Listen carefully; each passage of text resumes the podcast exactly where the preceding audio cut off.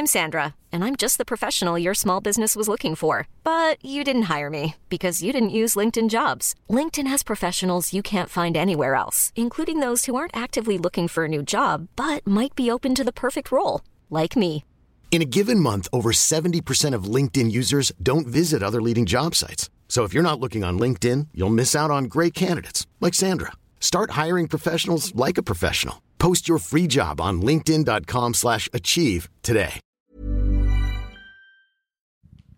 Bonjour, bonsoir, bon après-midi à tous. Je voulais vous proposer en ce lundi matin le replay d'un live de mon émission Radio Libre qui a lieu sur ma chaîne Twitch tous les lundis soirs à partir de 21h. Chaque semaine, on discute d'un sujet différent et la semaine passée, on a causé avec d'autres mecs de la vie de Daron. C'était vraiment très cool d'ailleurs de faire interagir des pères entre eux. Si vous souhaitez venir me retrouver en live, surtout n'hésitez pas. C'est tous les lundis soirs à 21h sur ma chaîne Twitch, après avoir couché les petits par exemple. Ce lundi 27 à 21h. Ce soir donc, à l'heure où je publie ce podcast, on va discuter ensemble de notre rapport à l'argent. Et le lundi suivant, le 4 octobre à 21h encore, on causera de relations frères-sœurs. Tout ça pour vous dire à quel point les sujets sont variés. Je vous mets le lien du planning d'ici à la fin de l'année et de la chaîne Twitch dans les notes de cet épisode comme d'habitude. Bonne écoute et à la semaine prochaine pour une nouvelle discussion entre darons. J'espère que tout le monde va bien pour cette euh, deuxième édition de la Radio Libre. On aura la semaine prochaine vos pires dates. Et ça, je crois qu'il y aura des choses à raconter. Mais ce soir, on est là pour discuter de daronnerie. Mathieu qui est dans le live avec moi là que vous pouvez voir. Je- putain, je suis nul. Evelyne Delia, euh, là, voilà, tout ça exactement. Et si je ne me trompe pas, Mathieu, t'es t'es déjà passé dans mon live euh, pour ce superbe live euh, vasectomie. Et en tout cas, Mathieu, tu avant de, de te faire vasectomiser, tu as toi-même conçu. Exactement. Deux enfants, deux petites là qui ont bientôt 4 ans pour la plus grande et euh, un an et demi bien avancé pour la plus petite. Un an et demi bien avancé, ça veut dire quoi? Euh, ça veut dire qu'elle a... euh, Bientôt deux ans. 22 Ouais, bientôt deux ans quoi. Elle a 21 mois quoi. J'ai jamais réussi à, à- à comprendre ça. Tu sais, les pères et les mères qui comptent en moi. Je je suis pas assez fort, je crois, pour ça. J'ai un peu emmerdé du coup euh, ma, ma conjointe pendant longtemps pour, euh, pour faire des gamins. Ah ouais. Je suis le genre de, de daron entre guillemets. Mm. Et le jour où elle m'a dit ok on y va, je lui dis euh, Oh, t'es sûr? Finalement, t'étais pas si. Enfin, tu. C'est ça. c'est- C'était Ouais. plutôt. Oh putain. Bah, c'est c'est que entre l'envie d'avoir des enfants et euh, l'impact que ça peut, voilà, ça peut avoir sur ta vie, et euh, on a eu une grossesse euh, un peu compliquée entre guillemets, parce que sur, euh, il y a eu une fausse couche euh, sur le, sur la, ah oui.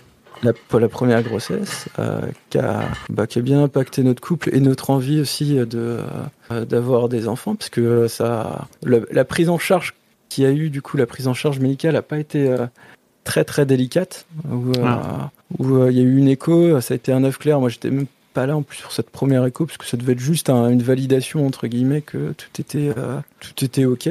Et puis très rapidement, conjointe euh, d'aller euh, prendre rendez-vous avec l'anesthésiste euh, le jour même, et puis le lendemain, c'était opération. Bah du coup.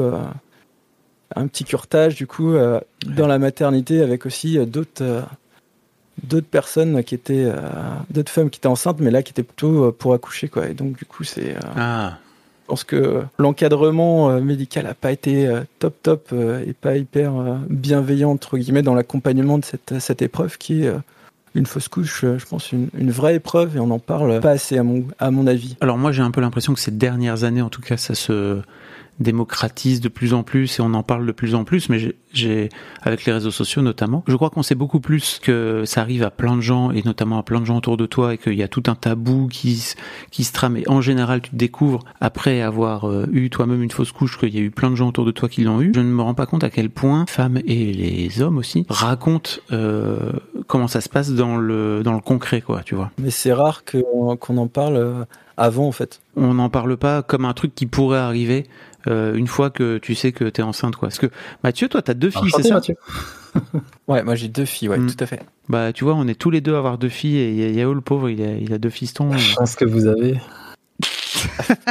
Moi je me rends compte là à l'adolescence, c'est que il y a un vrai truc entre mère et fille où elles ont tendance à, les filles ont tendance à aller cogner leur mère en fait, mais même sympathiquement en fait, tu vois. Là où effectivement les mecs ils vont plutôt aller se, se frotter au daron quoi. Ah, ben, c'est marrant, justement, avec mon petit de 4 ans, là, il est en mode euh, je t'aime maman, mais je te tape en même temps. Donc, euh, Ah. elle subit un peu des coups, là. c'est un peu dur pour elle aussi en ce moment. là. Faites, faites des enfants qui disaient. Ouais, on peut tout dire. Ah, on peut tout dire ici. Vraiment, c'est l'objectif. Euh, non, mais par moment, tu te dis, putain, j'aimerais bien. Est-ce qu'il n'y a pas un service SAV pour les enfants? Ça n'existe pas, je crois. Satisfait ou remboursé, ça n'existe pas. C'est ça. Il n'y a, pas de- y a pas de garantie. Tu peux être confronté aux émotions de tes enfants et c'est c'est pas c'est pas le plus simple hein. pour pouvoir distinguer des fois entre euh, l'émotion qui qui envahit ton enfant et euh, et que c'est pas en, en fait à toi qui qui l'en veut mais c'est plutôt euh, l'émotion qui est à l'intérieur de lui qui a besoin de sortir quoi. Et c'est ouais c'est dur c'est dur et puis il Ouais. suffit que t'es t'es cramé euh, t'as fini t'as fait une grosse journée tout ça prendre ça en plus le soir euh, ou le matin parce que t'es pressé. euh, Il y a Stormzy qui dit renvoyer l'enfant comme chez Amazon et il faut un abonnement Prime, c'est pour ça. Et après, t'as la mort qui dit le SAV enfant, ça existe. Call me maybe, putain. Ah, c'est intéressant ce que tu dis, Pistachionneuse, parce que tu dis le psy, c'est un peu comme un SAV. Moi, je crois que, et j'aimerais bien que ça, ça, ce soit une idée qui se, comment dire, qui se démocratise. Franchement, les frères, bossez sur vous. Euh, avant de commencer à faire des enfants en fait parce que c'est triste à dire mais les enfants ils vont euh, avec tout l'amour du monde s'engouffrer dans toutes vos failles en fait. Et si vous n'avez pas un peu taffé sur vous et je dis ça parce que moi je crois enfin je vois vraiment la façon dont je fonctionne maintenant par rapport à il y a 10 piges. Comme tu disais Mathieu en fait moi les émotions de mes filles j'étais incapable de les recevoir. Et je crois que j'en rajoutais quatre couches quoi tu vois de colère de, frustration de, de à crier etc là aujourd'hui je crois que j'ai compris euh, un peu mieux. Alors ça m'empêche pas de me mettre en colère quand euh, quand elle déconne. Après, je sais qu'ils m'aiment, je les aime, tout ça. Ils, me rendent aussi par moments, mais je sais pas, j'ai l'impression que. T'en parlais tout à l'heure par rapport aux crises, mais j'arrive pas à les gérer. Je prends trop euh, personnellement, je crois. Mm. J'arrive pas à me dire c'est c'est un moyen d'ex. Tu vois, faut qu'il s'exprime et tout. Et non, je prends trop, c'est trop viscéral en fait. Donc Mhm. je porte pas les cris et ça me. Au lieu de calmer le jeu, euh, je vais rentrer dedans, tu vois. ouais c'est Ça me dur dit, hein. ma conjointe aussi, j'arrive pas. À... C'est après coup, je me dis, ah ouais, j'aurais pas dû, mais c'est trop tard en fait. C'est- Ouais. Et j'ai beau faire un travail là-dessus, c'est. Il y a encore du boulot quoi. Il y a toujours du boulot. Même quand tu as Ouais. réussi à. Enfin, tu vois, même quand tu as avancé un petit peu, tu te rends compte que il, y a- il va y avoir des situations, des trucs euh, qui vont appuyer sur des boutons que tu connaissais même pas, où tu fais oh putain, tu tu t'étonnes toi-même. Mais comme dit Pistachionnet, je suis assez d'accord avec, euh, avec toi, Pistache.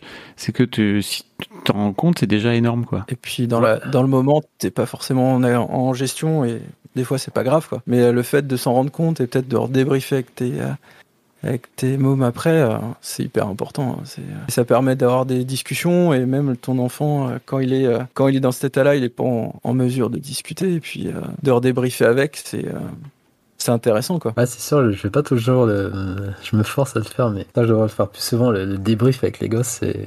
Vu que je suis quelqu'un qui communique pas de base, faut y aller, se dire c'est bon, j'y vais, ranger la fierté, entre guillemets, et dire c'est bon, faut enfin, jouer le rôle de, de l'adulte et du père, quoi. Enfin, du parent. C'est pas évident. Ouais, ou Et, après euh, de faire un câlin. Enfin, tu vois, t'es pas non plus obligé de débriefer si c'est un truc qui te va pas, mais de- d'aller faire un câlin et de dire euh, pardon d'avoir crié, quoi. Tu vois, ça suffit aussi, quoi. Faites un débrief avec un PowerPoint et des images de canard et des transitions. Old school, dit Lucille. Mais tu vois, par exemple, si tu veux, je vais te raconter un truc, d'accord? C'est tout frais, hein, ça date de la semaine passée. Je me suis vraiment bien occupé de mes filles entre, mes zéro, entre leurs 0 et leurs 6 ans, on va dire. Donc 4 ans pour ma, pour ma petite deuxième. Après, je suis parti ouvrir les bureaux de schéma de, parce qu'en fait, j'avais envie de faire progresser ce projet professionnel. Je m'étais dit un truc, je m'étais dit que si à l'adolescence, euh, elle ferait a priori ce que tous les adolescents font, c'est-à-dire t'envoyer chier euh, parce qu'en fait, euh, elles en ont rien à foutre de toi, ce qui est en plus un process normal, quoi. Je préférais mettre en avant ce projet plutôt que de rester à Lille, euh, certes dans mon rôle de papa, parce qu'en fait, euh, j'avais pas forcément envie de les quitter, mais en même temps, en, ayant un projet professionnel qui vivote. Et en fait, on, bon, après, on, on a fini par se séparer avec mon ex, etc. Et en fait, moi, ça fait un an et demi que euh, j'ai l'impression de tout faire le mieux possible, tu vois, pour qu'elle se sente bien et tout. Et en fait, Kim, ma, ma petite deuxième, elle a envoyé un message euh, super euh, adorable, tu vois, en disant, écoute, papa, je t'envoie un message parce que je sais pas vraiment comment te le dire, mais euh, en fait, euh, j'ai plus envie de, de venir à Paris le week-end euh, parce que j'ai un peu l'impression de perdre mon week-end et tout. Et bah, franchement, c'est super dur à vivre. Et Ah, ouais. c'est- c'est c'est hyper hardcore. Et en fait, euh, j'ai d'abord eu un sentiment d'échec, tu vois, en me disant bon bah ok, en fait, t'es juste en train de foirer ta relation avec euh, avec ta deuxième fille, etc. Et d'un autre côté, après, je me suis dit, déjà j'en ai parlé un peu autour de moi, et je me suis dit mais en fait, elle a 13 ans. Enfin, tu vois, la vie c'est long, Euh, ça peut changer. Il y a des choses qui peuvent changer. Et, euh, et en fait, euh, ça me concerne moi avant tout, tu vois, et pas elle. J'ai fini par, euh, on a fini par s'appeler et j'ai fini par lui dire, écoute, tu viens quand tu veux, euh, parce qu'en fait pour moi, euh, j'ai avant tout des valeurs de tu vois, de liberté vis-à-vis de mes enfants, et je crois que je les ai élevés un peu là-dedans. Donc après, c'était l'occasion de lui dire, bah en fait, viens quand tu veux, frère. Tu viens quand tu veux, mais simplement, euh, bah moi, je, il y a, y a, des moments où moi j'ai calé ma vie en, par rapport à, vous venez un week-end sur deux. Euh, si euh, tu veux venir un, week-end au milieu, en fait, désolé, mais peut-être je serai pas là. Et et puis, euh, bah elle l'a, elle l'a pris, hein, tu vois. Et, et, puis on va faire en sorte de trouver peut-être une nouvelle organisation par rapport à ça. Mais c'est pas euh, c'est pas évident. Et tu vois, je crois que on a un poil trop vite tendance à se dire qu'on est en train de passer à côté du truc, alors que pour moi, comme tu le dis, en fait, déjà le simple fait parce que je lui ai bien sûr dit que je l'aimais et qu'en fait elle pouvait venir quand elle voulait, etc. Et pour moi, c'est vraiment la base, tu vois. Le fait qu'elle sache aujourd'hui que je l'aime et que en fait elle peut venir quand elle veut. Peut-être que parfois je serai pas là, mais en tout cas si un jour elle a vraiment besoin de moi, en fait peut-être j'annulerai mes plans si j'ai si, je peux. Ben, en fait c'est la base et je crois que c'est un peu ça aussi, tu vois. T'as l'air de dire, enfin moi de tout ce que tu m'avais raconté dans ton épisode et tout, j'avais l'impression qu'en fait tes enfants ils savent que tu les aimes quoi tu vois alors après la, la relation elle se. Small details are big surfaces. Tight corners are odd shapes. Flat rounded textured or tall.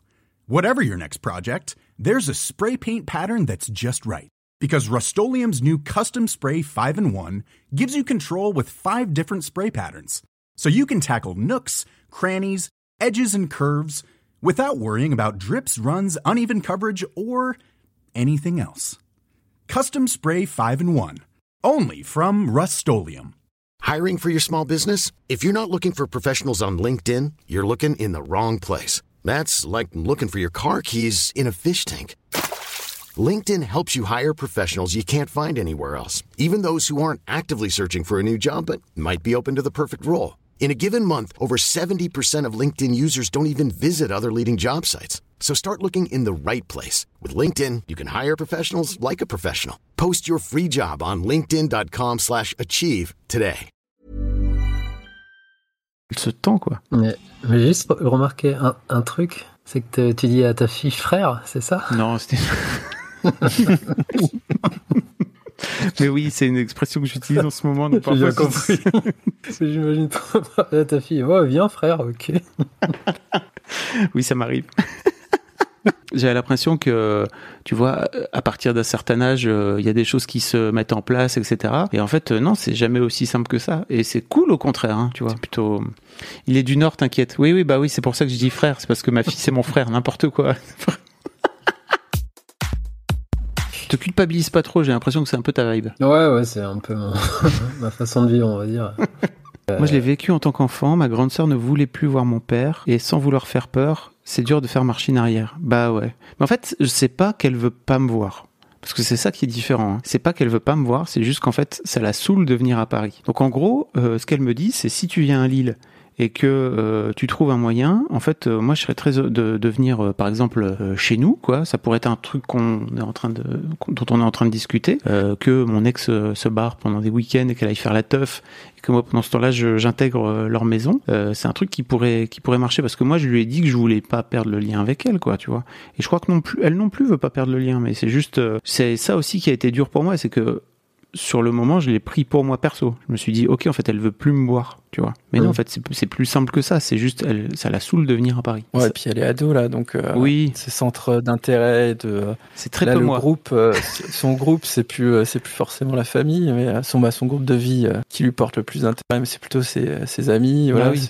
son cercle amical. Et le côté perdre du temps, c'est perdre du temps avec avec ses amis plutôt que euh, plus qu'avec sa structure, euh, bah, ouais, sa puis, cellule familiale quoi. Puis je crois aussi, tu vois, qu'elle est un peu introvertie par rapport à sa sœur et tout, qu'en fait elle a besoin d'avoir du, du, calme, du moment pour des moments pour être un peu dans sa chambre, tranquille, et qu'en fait bah j'ai beau avoir euh, moi aménagé un appart où elles ont une chambre et tout. En fait, euh, ça l'intéresse pas, c'est pas sa chambre, quoi, tu vois. Ça aussi, c'était pas forcément évident de de l'entendre, mais je je peux comprendre qu'en fait euh, elles se sentent pas elles se sentent pas non plus chez elles alors que même moi j'avais l'impression d'avoir fait plein de trucs pour euh, faire en sorte que ça que ça tourne quoi. Mais du coup ça peut le faire parce que maintenant elles sont ados. Bah ouais en fait c'est ça aussi qui est cool je crois c'est que le fait qu'elles soient ados ça amène des trucs un peu du genre bah en fait on s'en bat les couilles. Et d'un autre côté ça les rend aussi autonomes. Elles peuvent prendre le train toutes seules et, et repartir toutes seules et ça c'est cool aussi quoi ce week-end, j'étais avec, euh, j'étais à, j'étais à Lyon et en fait, il y avait un père devant moi euh, qui euh, a pris sa fille sur ses épaules, tu vois. Et c'est un truc Ouais. que je faisais de ouf avant. Vraiment prendre mes filles sur mes épaules, c'était mon kiff absolu, quoi. Bon, maintenant, je peux plus. Alors, euh, est-ce que t'as encore à 9 ans ce, ce truc avec ton, ton fiston un peu charnel, quoi? Euh, non. Enfin, je le faisais avec lui quand il était plus petit, le mettre sur, sur mes épaules, j'adorais. Mais puis il grandit et puis il devient moins tactile. euh, tu vois, il est très. euh, il, il aime pas trop qu'on le touche aussi. Hmm. Donc ce genre de, de rapport, je l'ai plus trop avec lui. Et avec le plus petit, je les ai eus. Mais à un moment où même de lui-même, il voulait plus trop euh, être sur, sur les épaules, il voulait marcher, courir. euh, Ah oui, ça ça. le défoule. C'est- ça lui fait dépenser l'énergie en espérant que ça puisse le fatiguer pour le soir, mais Ah, c'est normal. Mais euh, non, non, si moi aussi j'ai adoré, j'ai eu cette phase, j'ai adoré les, les mettre sur les épaules et tout, c'était bien kiffant, mais je te dis en grandissant, euh, je le vois le matin quand on va à l'école. euh, avec ses potes, ça commence déjà, ouais, c'est bon, lâche-moi, ou genre de trucs. Ça, ça me- fait un peu rigoler, mais il commence à vivre sa vie à lui, avec ses potes et tout, son, son univers. Ouais, en parlant de portage, moi, il y a une phase que j'ai vraiment adoré avec mes filles. C'était, c'était vraiment euh, l'écharpe et euh, le, du coup, porter Ah, euh, quand, quand c'est le meilleur truc du monde. Ah, on Et, parle de l'écharpe. Est-ce que t'as peur que genre ça se défasse et que ça, ton bébé tombe? On a dû s'acheter genre un, un truc euh, du coup qui est pas une écharpe parce qu'on a essayé l'écharpe et puis on était quand même pas super à l'aise. C'est qu'on a on a acheté un truc avec des clips justement pour faire du portage là, mais qui est super souple et tout, et qui est vachement Mm. utile. Mais Oh euh, ça, ça me manque par contre. Ça, c'est vraiment, j'ai adoré cette période de, de porte-bébé. Je déteste la poussette. Euh, je trouve que c'est trop encombrant. Et puis, j'aime pas prendre les transports avec ça. J'ai l'impression d'embêter les gens. Et j'ai vraiment adoré le porte-bébé hein, pour le sentir contre moi. Et ah, c'est le truc. euh, c'est un des trucs qui me manque le plus. Ouais, c'est ça, c'est le porte-bébé. Je trouve que ça passe trop vite. En plus, je crois que t'en avais parlé, Fab. Je sais plus, vu que j'écoutais tes émissions au fur et à mesure, t'en avais parlé avec je sais plus qui. Tu disais, en gros, ça passe très très vite le porte-bébé, euh, mine de rien Ouais. qui grandissent vite, hein, et il, il le poids et tout ça, et faut, faut vraiment profiter sur le moment, mais c'est un truc que j'adorais ça. Moi, je trouvais que ça faisait. euh, J'ai vraiment fait fusion avec mon enfant à ce moment-là. Bah, le côté, euh, pas comme une grossesse, mais presque, tu vois, le côté, euh, tu le portes, c'est vraiment ph- ph- physiologique, euh, t'es en contact, tout ça. C'est un, un vrai lien qui s'est qui s'est développé euh, à ce moment-là, quoi. Euh, un an et demi, c'est bon. hein. Tu peux encore le, tu peux encore la balader, non, ta fille, ta, ta petite là? Je peux la balader, mais plus forcément devant, tu vois. Je peux la, je peux la mettre en portage, mais derrière. Et, euh, Ah yes. Elle aime un peu moins, quoi. Et puis, euh, le contact est, est différent. Et puis, là, avec Caval, c'était. Là, ouais, il commence à cavaler et tout. Putain ouais. Et moi vraiment, je, je, je me souviens de moments de kiff vraiment de, de, le, de- du samedi après-midi. euh, Bah à l'époque, euh, l'aînée était toute seule et vraiment ce truc de d'aller me balader dans le centre et de d'avoir d'avoir la fifi contre soi, c'était vraiment c'était vraiment canon quoi. Mais c'est sûr que ça dure pas et euh, alors ouais parce qu'en plus vous vous avez c'était pas encore vraiment la mode des écharpes en tout cas c'était vraiment à Ah, l'époque si, euh, quand même, Fab, c'est bon. hein, Carrément. tu sais, Tu viens pas du temps des dinosaures. hein. bah il y a 15 C'est pas si loin. En vrai, il y a 15 ans, euh, c'était plutôt la mode des porte-bébés, mais pas des écharpes, tu sais. Ah oui, les écharpes, d'accord. Oui. Oui, les porte-bébés, oui. Parce que là, je crois que Matt, euh, ce que tu racontes, c'est que vraiment que toi, t'es en mode écharpe totale, quoi. Ah ouais, ouais, Sharp total, ouais, ouais carrément. Ce qui est encore un délire. hein. Petit, petit tips, nous on s'est fait accompagner par la APMI quand tu sors de- du coup de la maternité. Après, tu as un rendez-vous souvent avec, le- avec un médecin de PMI euh, et il nous avait proposé du coup euh, du portage et on avait pris, euh, c'était gratuit, c'était vraiment vraiment chouette du coup d'avoir une professionnelle qui nous accompagne euh, pendant une heure sur les différents types de portage euh, existants quoi. Putain, c'est canon. hein. On a, on a eu ça aussi euh, quand on a fait nos formations justement pour l'allaitement.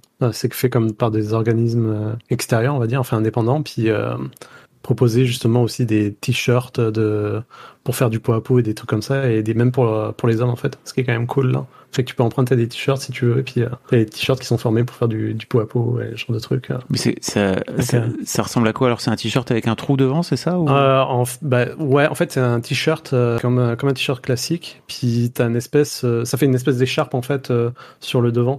Euh, t'as un, t'as une espèce de col en V, mais super, euh, super large. Et c'est assez élastique avec du, euh, du tissu en plus. Ce qui fait que tu peux quand même mettre ton bébé euh, à l'intérieur. Ce qui est quand même vraiment cool là. T'as pas, tu te retrouves pas en bedaine, on va dire, euh, à l'extérieur là. Tu peux avoir ton, tu peux faire du pot à pot si tu veux euh, avec, be- euh, avec ça. C'est, T'as dit en bedaine, c'est ça Ouais, en bedaine.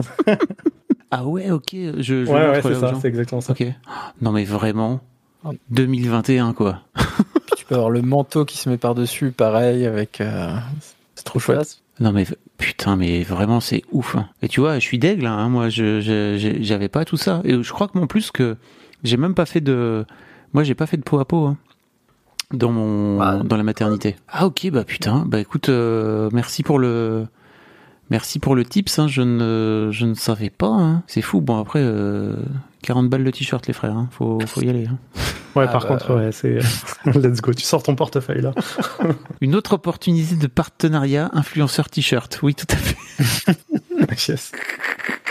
Où est-ce que j'ai vu ça? Ah oui cet été là il y avait des il y avait des parents des jeunes parents avec leurs mômes et qui étaient en train de jouer avec leurs gamins à la piscine et tout et j'avais vraiment ce j'ai eu un moment de nostalgie dans la gueule de putain mais en fait c'était canon de de faire les bébés nageurs avec mes avec mes mômes je sais pas si vous avez fait ça vous de votre côté Ouais, bah ouais, ouais, pour le deuxième surtout. Un peu- bah oui, je suis plus investi pour le deuxième, mais si, si, on l'a fait aussi, ouais.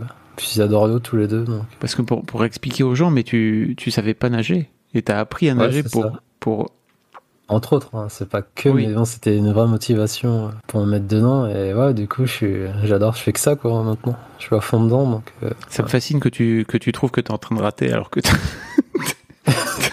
bon. Bah ouais, je vois.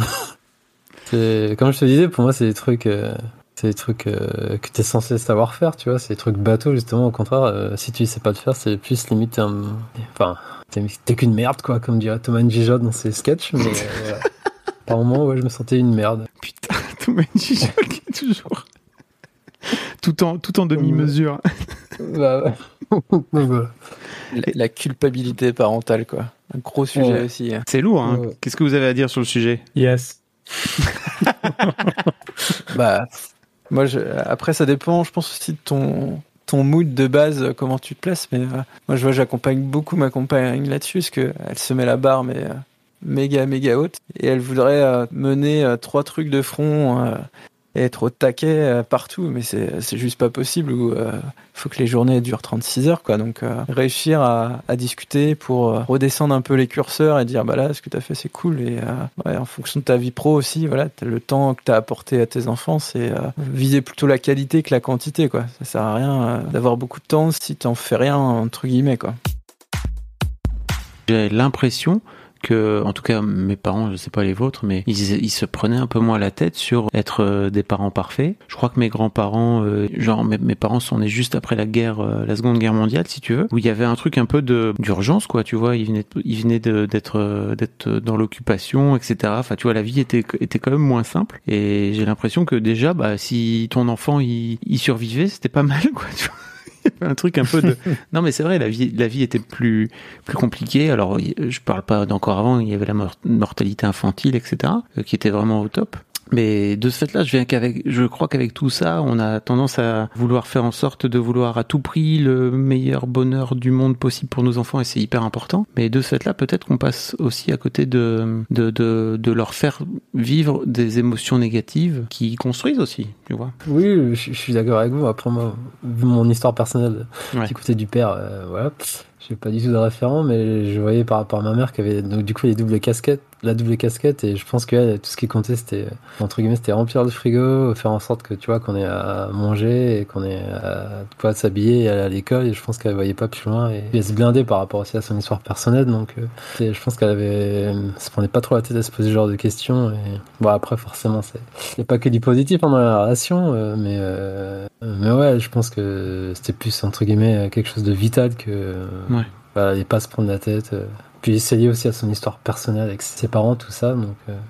Mais veux- en parlant de ça, Fab, d'ailleurs, à cause de toi, j'ai un putain d'idéal. euh, Ton Verino, là, pour moi, c'est c'est le daron parfait qui m'énerve à chaque fois que je parle avec mes potes. Je dis, je suis pas Verino. Que Verino, c'est le gars super cool, super papa, ses enfants sont cool, il, il, il doit jamais le ton de la voix. C'est voilà, ça m'énerve ce, ce genre de père parfait. Je voulais le balancer, mais voilà. Ok. Ça, ça me sort du cœur. Écoute, euh, j'avais envie en plus de faire un, un nouveau euh, épisode d'Histoire de Daron avec euh, Verino qu'on avait fait il y a bah, au tout début de, du, du podcast, hein, donc il y a il y a quatre ans. Euh, mais il veut plus euh, trop communiquer justement sur euh, sur la parentalité, de peur de tu vois de se marketer entre guillemets euh, vraiment ultra papa etc. Alors qu'en fait il parle de plein d'autres choses dans son dans son spectacle. Mais écoute, je, je lui passerai le je lui passerai le message parce que je C'est- le c'est vois. euh, rigolo, quoi. Mais je le c'est vois vrai cette que, semaine. C'était le C'est premier important de passer les messages de haine. c'était le premier podcast que j'ai écouté en fait. Donc après. Non mais c'était vraiment, c'était c'était bien, mais c'était un peu trop, le... enfin un peu trop. Pour moi, à mes yeux, c'était ah merde. C'est, faut que je sois un peu comme lui et, et cool quoi, être cool. Ah, après, c'était ma la bienveillance, voilà. C'était ma première interview, tu sais, donc je crois que j'étais un peu aussi en train de, de voir un petit peu les... J'avais pas encore vraiment creusé les côtés obscurs, euh, les trucs sur lesquels je peux amener euh, aujourd'hui des pères euh, qui me peindraient un, un portrait hyper parfait, tu vois. Je crois qu'aujourd'hui, je les laisserais pas, me pas faire ça, tu vois. J'irai creuser un petit peu. Là où c'est vrai qu'à l'époque, j'avais, j'étais pas encore aussi aguerri sur le sujet. Donc, euh, mais je crois que Verino, il, il en chie aussi avec ses mômes, hein, tu Oui, sais. mais je sais bien, mais c'est, c'est euh, je dis ça, mais c'est, c'est une forme de jalousie dans le sens où il arrive à, à garder que le positif, voilà. C'est le genre de truc, ça, je suis admiratif de ça aussi. En vrai, tu sais, il y a des gens qui, qui font abstraction du négatif et qui font que ressortir le positif et ça, c'est un truc que j'aimerais bien, tu vois. Je tendrais vers là-dessus, mais bah, je suis admiratif de, de ces personnes-là, en fait. Et Les d'ailleurs, fameux après- Instadad. J'ai l'impression d'être un peu a un priori, stadade, mais- moi parfois ça me fait peur de, de montrer que les trucs positifs avec mes filles. Ouais, je pense, euh, ça- je pense que c'est le problème. Là. Puis, euh, je, sais, euh, je sais que ça, ma conjointe, elle suit euh, bah, des Instamams, mais qui, euh, Ah là là. qui parlent, non, mais justement, Ah, qui parlent vraiment des, de tous leurs problèmes, de, tous leurs, Ah, euh, de toutes leurs galères, de, genre l'allaitement. Ça se passe pas bien, euh, enfin, plein de trucs là. Il y en a quand même qui sont quand même cool. Il y en, il y en a au. Québec parce qu'en France il y en a quand même pas beaucoup. Ouais, par contre, c'est, ouais, il me semble que c'est, c'est des Québécoises là. Ok. Parce qu'en France euh, j'en j'en vois pas beaucoup qui sont vraiment dans le discours de vérité quoi, tu vois. Où c'est leur ligne édito de dire ok je vais dire la vérité même si parfois ça peut peut mal parler de mes enfants ou je peux raconter enfin où je peux raconter à quel point c'est dur pour moi et parce que big up à coucou les girls tout à fait. Euh, merci Lucille parce que c'est à elle que je pense notamment à Juliette Katz qui a accouché il y a il y a quelques mois maintenant et qui euh, a fait des photos d'elle euh, à la maternité avec sa sonde urinaire et tout. Ah yes, ouais, ben ça, ouais. où elle raconte la, elle raconte les vrais trucs quoi. Tu vois les vrais bails pas. Ah ouais, d'accord. Et c'est ça qu'on, c'est ça qu'on veut quoi. Tu vois en 2021, euh, c'est cool le body positive, euh, c'est cool de venir dire que en fait les meufs ont, ont la possibilité de se laisser pousser les poils si elles veulent, etc. Et que euh, les mecs, euh, on peut avoir euh, du bide euh, si on veut, etc. C'est trop bien, mais euh, en fait euh, la, la vraie vie, elle se situe aussi là-dedans quoi. Dans ces dans ces moments qui sont en plus hyper, je trouve durs pour euh, pour tout le monde, hein, émotionnellement et etc. Je vais éviter de raconter notre accouchement alors. Bon, bah alors n'hésite pas. Pourquoi c'était c'était ça s'est passé comme sur des roulettes? Ah, c'était canon. c'était vraiment canon. Bah et tant mieux. Ouais, ouais, complètement, complètement. Nous, Ah, euh, mais en fait, c'est hein. on- ça, ça, ça comme, c'est comme l'effet inverse là que on, s'est tellement renseigné euh, avant de tout ce qui pouvait mal aller que ça s'est super bien passé et genre vraiment bien passé. Comme pour faire la petite histoire. Vas-y, euh, fais-la. En gros, euh, ma blonde a accouché euh, le samedi. On- elle a commencé à avoir des contractions le jeudi. Le jeudi soir, on est allé à l'hôpital, à l'hôpital qui est à 5 minutes de- en voiture de chez nous. Fait que euh, à l'hôpital, c'est ça, ils lui ont dit, bah, ton col est ouvert à 2 cm, fait que euh, t'as le choix, soit tu rentres chez toi, soit tu, tu restes là, t'es dans une salle euh, un peu plate ou t'attends en fait. Donc on a décidé de rentrer à la maison, fait qu'on a passé genre tout le vendredi à la maison dans le noir, où elle a eu ses contractions, ça allait quand même plutôt bien, ça s'est rapproché, et puis euh, finalement on a décidé le, jeu, le, le jeu de- le vendredi soir d'aller à l'hôpital. On va à l'hôpital, ma blonde a quand même une forte tolérance à la douleur, fait que l'infirmière elle dit oh non, bah, ça doit être des fausses contractions, ça a l'air quand même d'aller, elle regarde, elle va quand même checker. Là elle était ouverte, le col était ouvert à, à 6 cm, fait que oh, bah, on, on va vous garder quand même. Ah oui, 6 Fait que, cm, c'est le moment d'y aller. là. Et ça s'est quand même plutôt bien passé. euh, et en fait, euh, pour l'histoire, on cherchait euh, à avoir une doula.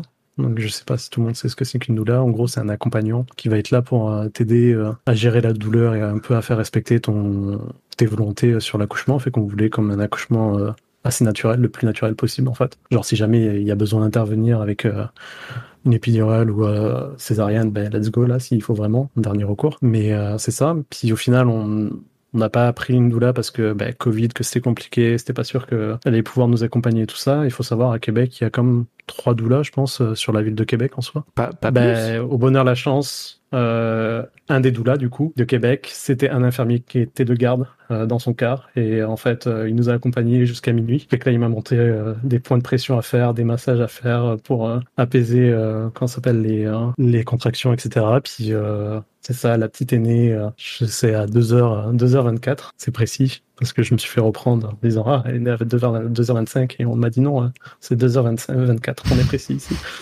fait qu'elle est née à 2h24, il y a eu euh, 20 minutes de pousser, puis ma blonde a accouché euh, sur le côté, enfin c'était euh, genre, c'était vraiment canon, là. Puis euh, impec, mis à part les points après, euh, genre, ma blonde a pas trop eu mal, et ça s'est vraiment bien passé, là.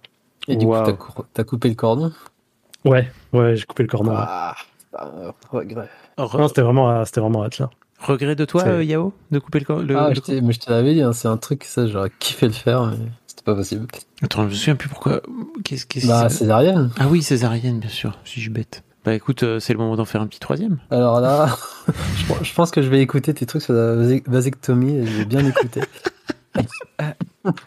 Mais tu vois, c'est T'as besoin d'écouter là, une paire de ciseaux, let's go. Minutes.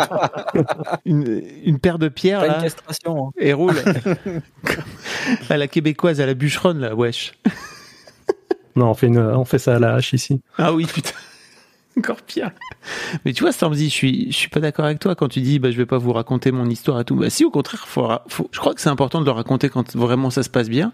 Mais pour autant, je crois que c'est hyper important de le raconter, de le raconter vraiment quand ça se passe moins bien et quand c'est plus dur, quoi, tu vois. Et si toi, Ouais, tu l'as bien vécu, euh, c'est trop bien. Mais pour moi, je il y a dirais, plutôt- on, ça quand même, on a quand même un effet de, un effet secondaire là-dessus, c'est qu'on, on fait un peu attention quand on raconte euh, notre histoire là, parce que, sais, justement, on veut pas, on veut pas euh, faire croire que tout est beau et tout, euh, tout va bien là, et qu'on, on rentre pas forcément dans les détails, on dit, ah, bah, c'est, on a eu de la chance, ça s'est bien passé, c'est tout là. comment, comment ça? Bah, Quels sont les détails que tu as pour, omis pour, pour donner pour donner un exemple, euh, j'ai un collègue euh, qui a eu un enfant. Faut savoir, on a comme une semaine, bah, quatre jours de différence puisque son petit est né. Lui, ça s'est pas super bien passé. Là, le petit a dû euh, aller euh, euh, sous cloche parce qu'il y a un problème avec ses poumons et je pense qu'il avait euh, du liquide amniotique dans ses poumons, etc. Fait que, on s'est rendu compte que c'est ça. On n'allait pas non plus, euh, tu sais, on est content et tout, mais qu'on n'allait pas non, exposer notre joie à tout le monde de façon genre, ok, ça c'était en, en allant dans les détails et puis en, en allant Ouais. dans la surenchère. C'est genre, on dit, oh, ça s'est bien passé, et puis ça finit là, quoi. Oui, je comprends. Vis-à-vis Si on de- demande des détails, on les donne, et puis on explique, là, mais pas non plus.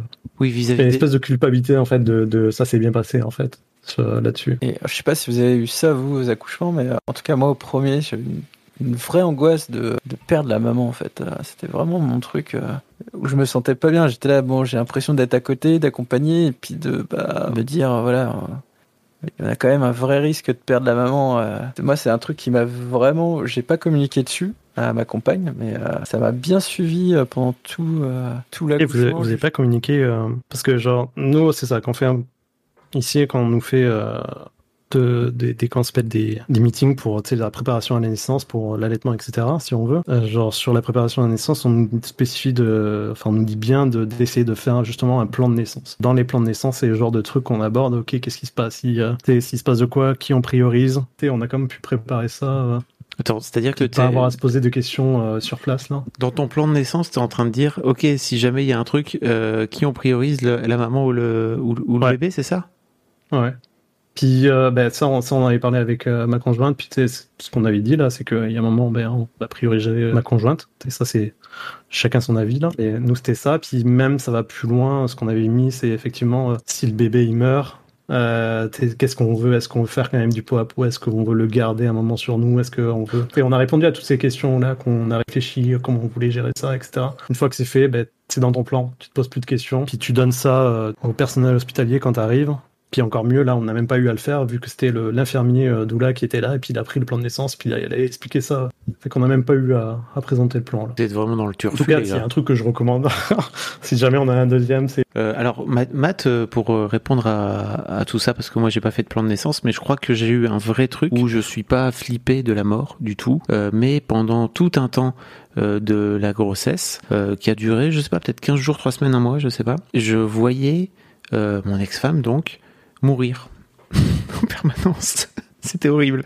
J'allais la chercher le soir au boulot, tu vois. Elle passait, euh, elle traversait la route pour venir me rejoindre euh, dans la voiture. Et en fait, euh, j'avais des flashs euh, où je la voyais euh, passer sous un camion. Et Ah terrible. Ah, Et je, et je crois qu'il y a un truc, euh, il y a un truc fou, c'est que euh, ça m'a accompagné notamment par rapport au fait que, en tant que mec, en tant que père, euh, à quel point je ne servais à rien d'un point de vue macro et de la survie de l'humanité, quoi. En fait, euh, moi, si je meurs euh, demain, notre enfant va, va naître, tu vois. Mais s'il arrive un truc à à ma femme, notre enfant aura un problème, quoi, c'est sûr et certain. Et notamment, il y avait des trucs idiots de, on avait une maison avec euh, une vieille maison dans le nord là, euh, assez euh, avec des escaliers assez pentus. En fait, systématiquement, quand on descendait à deux, je me mettais devant elle, alors que c'est un truc que je fais pas du tout. Enfin, je suis pas du tout protecteur, pourtant euh, vraiment surprotecteur, etc. Mais là, pour le coup, c'est vraiment un truc qui m'a marqué. C'est parti à peu près aussi vite que c'est venu, peut-être resté pendant un mois, mais toi, tu avais l'air de dire que c'était carrément pendant toute la grossesse, c'est ça? Moi, moi c'était vraiment. Non, juste pendant l'accouchement. Ah, Bah, l'accouchement. Au moment où tu vois, on- l'accouchement, quoi. Bah, mine de rien, en plus, tu, euh, tu vois ta compagne qui peut être, voilà,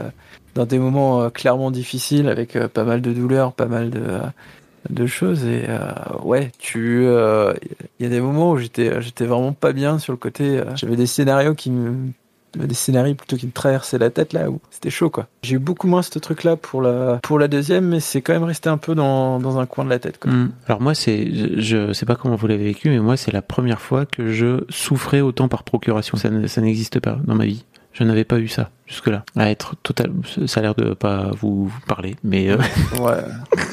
pas tellement souffrance par procuration, mais plutôt euh, essayer de faire le maximum et en même temps me sentir un peu inutile, quoi. Mm. Mais moi, par rapport à ce que vous avez dit, euh, c'est marrant, moi, là, vu que ma copine, euh, si on, on va aller dans, enfin, dans les clichés, c'est un peu le bonhomme du couple, quoi. Elle porte tout, donc euh, voilà, moi, je suis un peu la serpillière, on va dire. mais du coup, je la voyais vraiment invulnérable, tu vois. je- J'avais pas. t'as dit, t'as dit que t'étais la serpillière, frère. Ouais. Non mais J'avais pas. J'étais pas conscient qu'elle pouvait être euh, vulnérable en fait. C'est vraiment au moment de l'accouchement, euh, ben, quand on voit que ça, ça dure, ça dure, ça dure, ça dure, qu'on essaie de faire sortir le bébé, que là je me suis dit, ah, j'ai un petit doute, j'ai commencé à avoir un petit coup de flip par rapport à elle. Donc, euh, mais sinon, avant ça, non, j'avais pas du tout de peur ou quoi que ce soit, mais c'est à ce moment-là, je me dis, ah merde, il, peut y avoir des risques pour l'enfant et aussi pour elle surtout. Donc ouais, j'ai eu un petit coup de flip quand même. Donc j'étais pas super bien à ce moment-là, mais bon, faut essayer de de pas forcément le montrer, d'essayer de la soutenir. Comme tu disais, Matt, euh, de toute façon, on est présent, mais en même temps, on sert pas vraiment, enfin, pas grand chose, mais euh, enfin, c'est mon point de vue.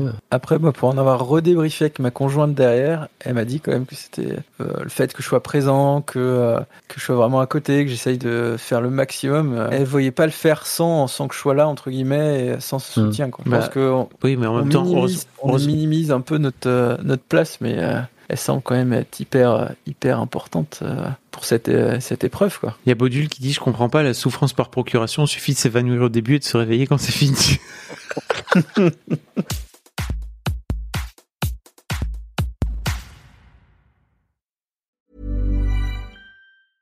Hey, it's Danny Pellegrino from Everything Iconic. Ready to upgrade your style game without blowing your budget?